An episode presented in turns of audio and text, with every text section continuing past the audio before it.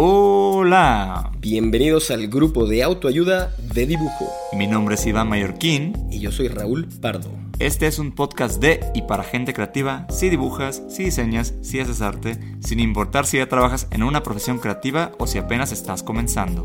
Aquí encontrarás consejos útiles y sin pretensiones que te ayudarán a navegar mejor estas aguas y a navegarlas con buena compañía. El grupo de autoayuda de dibujo está disponible en cualquier plataforma en donde escuches tus podcasts. Grupo Expansión.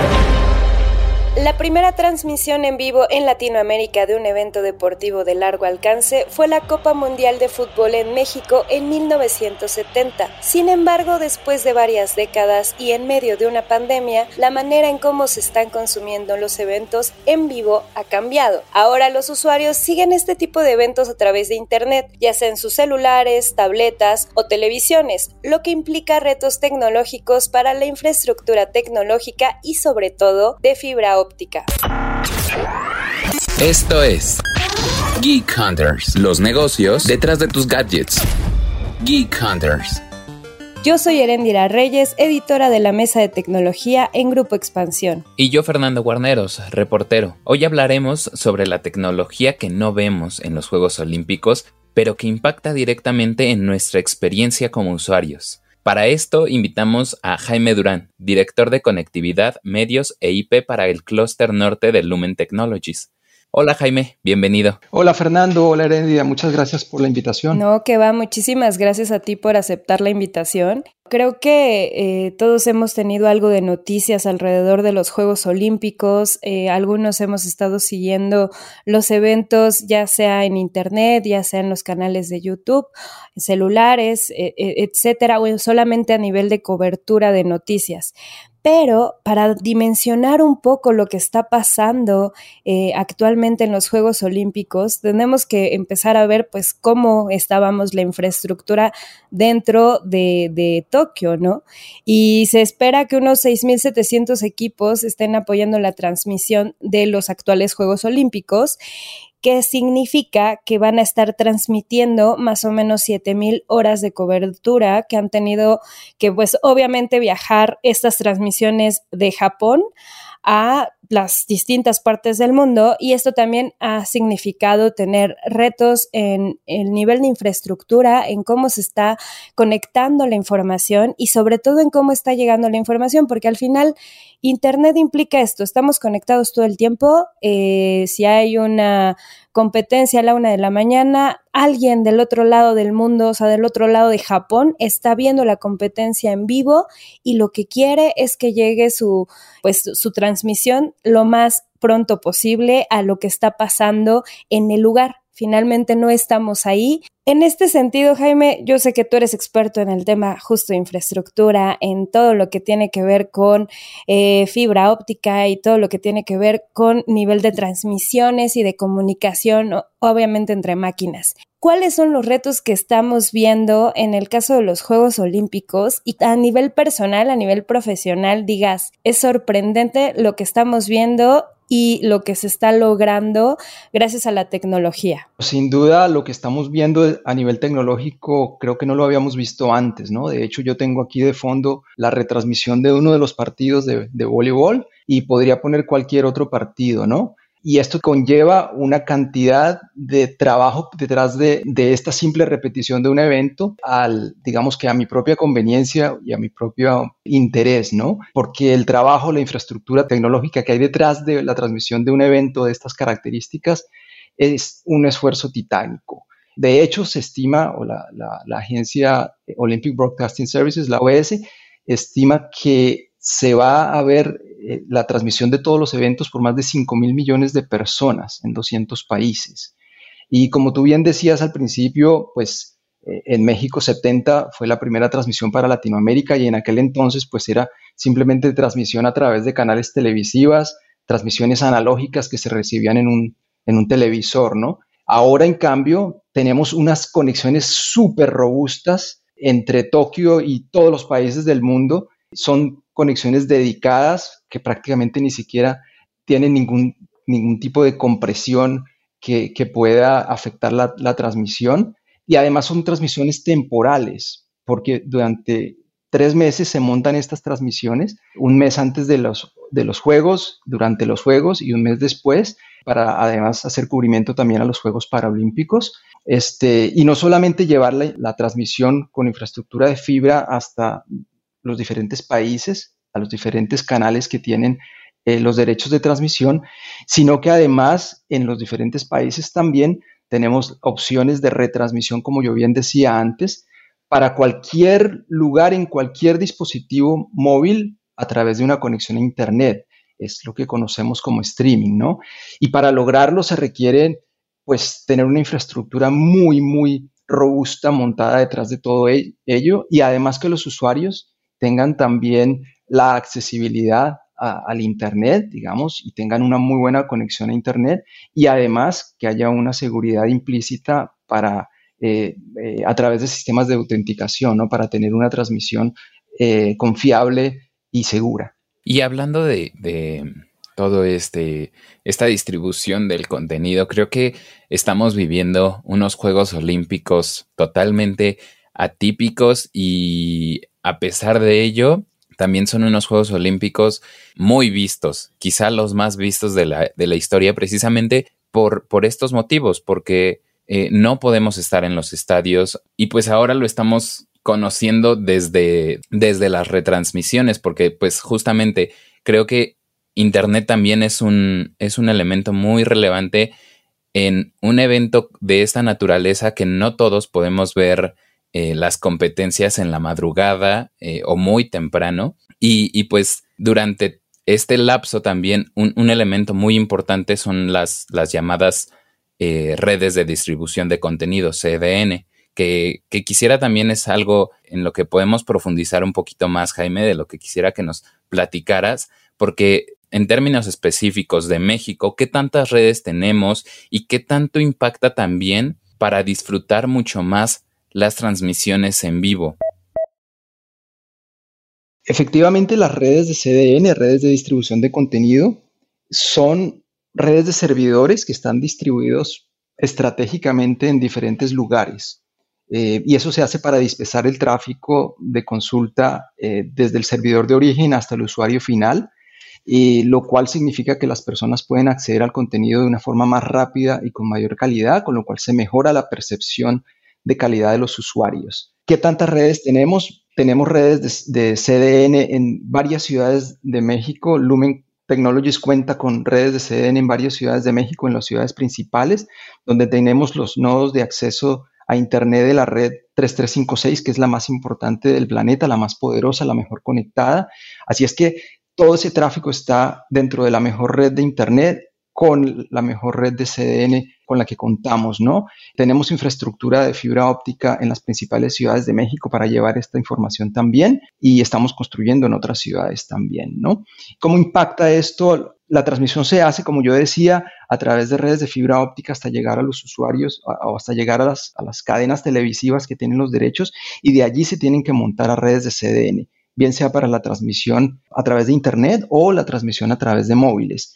Y esto impacta porque logras tener los eventos eh, este, distribuidos geográficamente de tal manera que sea mucho más rápido tenerlos eh, cerca de los dispositivos. No tienes que llegar, digamos que a, traer el contenido desde otros lados.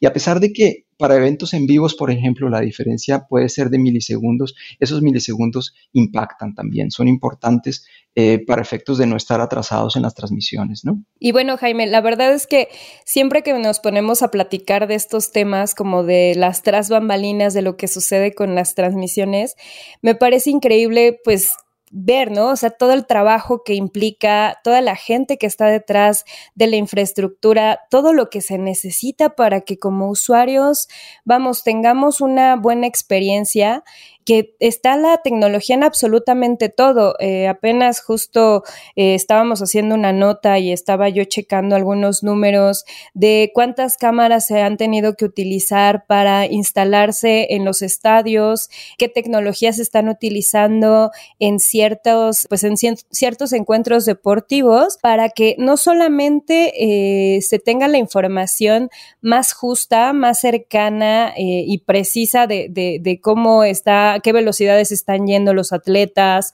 o con qué fuerza llegan a entrar, etcétera, sino también datos extra como cuáles son sus reacciones que tienen, por ejemplo, la, gente que está con tiro con arco y cosas más de, análisis de los datos de, de los atletas. Eso me parece algo maravilloso, o sea, que siento que son Juegos Olímpicos que son muy de Tokio, o sea, creo que era parte de lo que esperábamos todos, que esperábamos muchísima tecnología y esperábamos que, fueran así, ¿no? O sea, como en cierta forma, casi, casi ciencia ficción pegado con, eh, con el deporte y un disfrute muy padre, ¿no? En, en, torno a todos los Juegos Olímpicos. Creo que de las tecnologías eh, que, que vimos o que hemos estado viendo durante los Juegos Olímpicos, de las que más llamó la atención o de las que por lo menos vi que muchos estuvieron hablando fue del tema de la inauguración, eh, porque bueno, se utilizaron 1824 drones para justo hacer pues distintas figuras en el cielo eh, durante, durante el evento y mucha gente estaba pues sorprendida, ¿no? Y decía como qué padre, estas son incluso una gran opción de sustentabilidad en lugar de estar utilizando tal vez juegos pirotécnicos y demás. ¿Cuáles han sido como de las tecnologías que tal vez tras bambalinas no habían visto en otros deportes o en otras en otros eventos deportivos y que en estos juegos hayan dicho, "Órale, está bien padre esto, ¿por qué no lo habíamos visto antes?" Bueno, efectivamente, Erendia, como mencionas, la utilización de tecnología en estos juegos ha sido un, hito entre un antes y un después para la transmisión de eventos deportivos, ¿no? Eh, además de lo que mencionas del espectáculo de drones, que fue fantástico, eh, hay que ver innovaciones que se basan en plataformas de 5G, medios inmersivos y me gustaría destacar las soluciones de inteligencia artificial que se refieren a lo que mencionaba justamente, ¿no? Que se utilizan para mejorar la experiencia visual de los aficionados y para brindar información en tiempo real durante los eventos deportivos. Quisiera también resaltar la importancia del streaming en el sentido de que tienes todo un menú de opciones para ver diferentes eventos en el momento que quieras a través de tus plataformas móviles o de Internet. Quizás esto es muy innovador y se continuará siendo así de innovador en los próximos eventos deportivos porque requiere una transmisión muy robusta. Imagínense todo lo que hay detrás de transmitir todas estas horas que ustedes mencionaban antes de los eventos deportivos en diferentes modalidades, diferentes categorías desde diferentes estadios y que todas lleguen a un mismo sitio, ¿no? Es, fantástico. Y también mencionar que, tal vez estos Juegos Olímpicos podrían ser los juegos de, las pantallas. El streaming vino a, ampliar muchísimo la oferta y también cambia las dinámicas en cómo consumimos los, los, los deportes, todas las disciplinas. Otra de las tecnologías que tal vez están ahí un poquito como, como escondidas o, o que no están a la vista de todos, justamente también la, mencionaba Jaime, es este, el 3D Ad, que es como un, un rastreo de los atletas que usa inteligencia artificial desarrollado entre Intel y Alibaba y justamente también es son opciones muy muy interesantes tanto para los aficionados como para los propios atletas porque creo que a partir de todo ese tipo de datos no sé desde el lado periodístico también se pueden contar nuevas historias. Yo quisiera saber de ustedes cuáles son las tecnologías que, estos Juegos Olímpicos nos han dejado y son sus favoritas.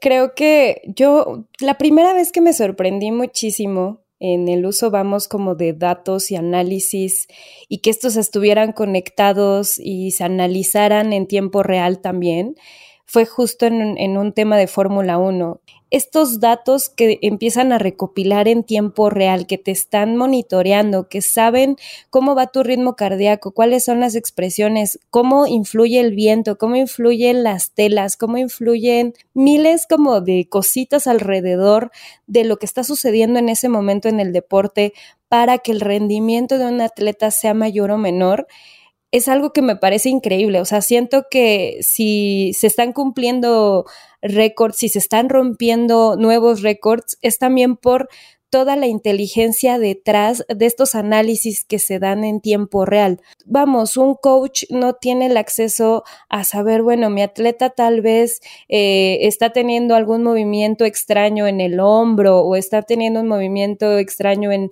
en un pie y no lo estoy identificando. Y estas herramientas me están diciendo, oye, aquí está falseando y esto es el, lo que está provocando que tal vez vaya más lento pues obviamente empiezas a entrenar de manera distinta al atleta.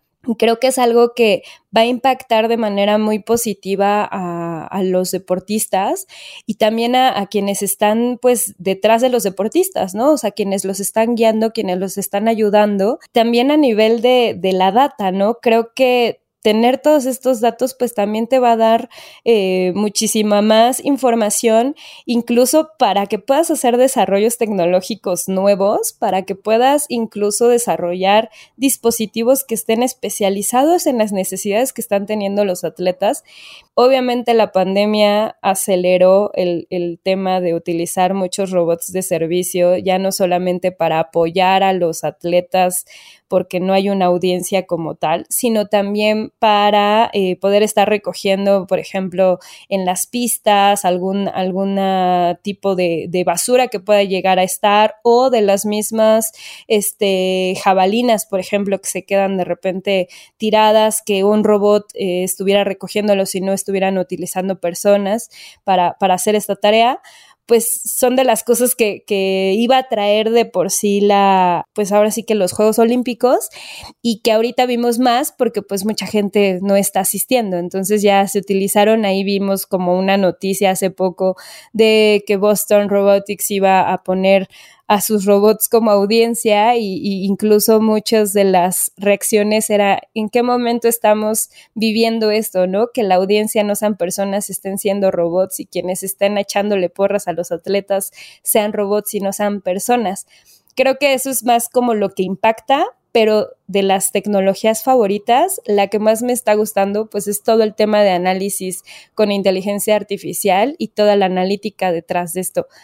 Jaime, en tu caso, ¿cuál es la que dices, wow, qué maravilla, o que veas que a partir de esto va, vamos a tener un futuro con nuevas soluciones? Bueno, la verdad es que lo que has mencionado realmente es supremamente innovador, ¿no? Todas estas eh, tecnologías son impresionantes y nos van a llevar a, a un nuevo siglo XXI, ¿no? Pero a mí me gustaría agregar también, hablando de inteligencia artificial, la creación del tema musical de las Olimpiadas con inteligencia artificial y además la mezcla que hicieron con música de, gaming para la presentación de las diferentes delegaciones, siendo digamos que una persona que le encanta la música, la tecnología y los deportes, me pareció que fue una mezcla fantástica. Y bueno, pues yo creo que la con la que me quedaría es el uso tan amplio de las cámaras en las competencias. Hemos visto que en algunas están usando entre 60 y 80 cámaras para, para competencias de, gimnasia, en las cuales vemos desde todos los ángulos. Entonces, eh, en lo personal, esa ha sido mi, mi favorita. La verdad es que podríamos seguir platicando de este tema por un buen rato. Estaría súper cool saber cuál ha sido como el momento, la tecnología que del lado de los Geek Hunters eh, han visto y que les ha sorprendido más durante los Juegos Olímpicos. Si ya han identificado un momento, compártanos eh, la experiencia que han tenido, la mala experiencia, qué cosa tal vez tecnológica ha fallado para que también pues toda esta retroalimentación la podamos tener y la podamos crear, vamos, en esta comunidad que son los Geek Hunters. Jaime, muchísimas gracias por haber aceptado la invitación. Fer, como siempre, es un placer grabar podcast con ustedes. Nos escuchamos la próxima semana. Geek Hunters, un podcast de Grupo Expansión. With the Lucky Land slots, you can get lucky just about anywhere. This is your captain speaking. Uh, we've got clear runway and the weather's fine, but we're just going to circle up here a while and uh, get lucky. No, no, nothing like that. It's just these cash prizes add up quick. So I suggest you sit back, keep your tray table upright, and start getting lucky. Play for free at LuckyLandSlots.com. Are you feeling lucky? No purchase necessary. Void where prohibited by law. 18 plus terms and conditions apply. See website for details.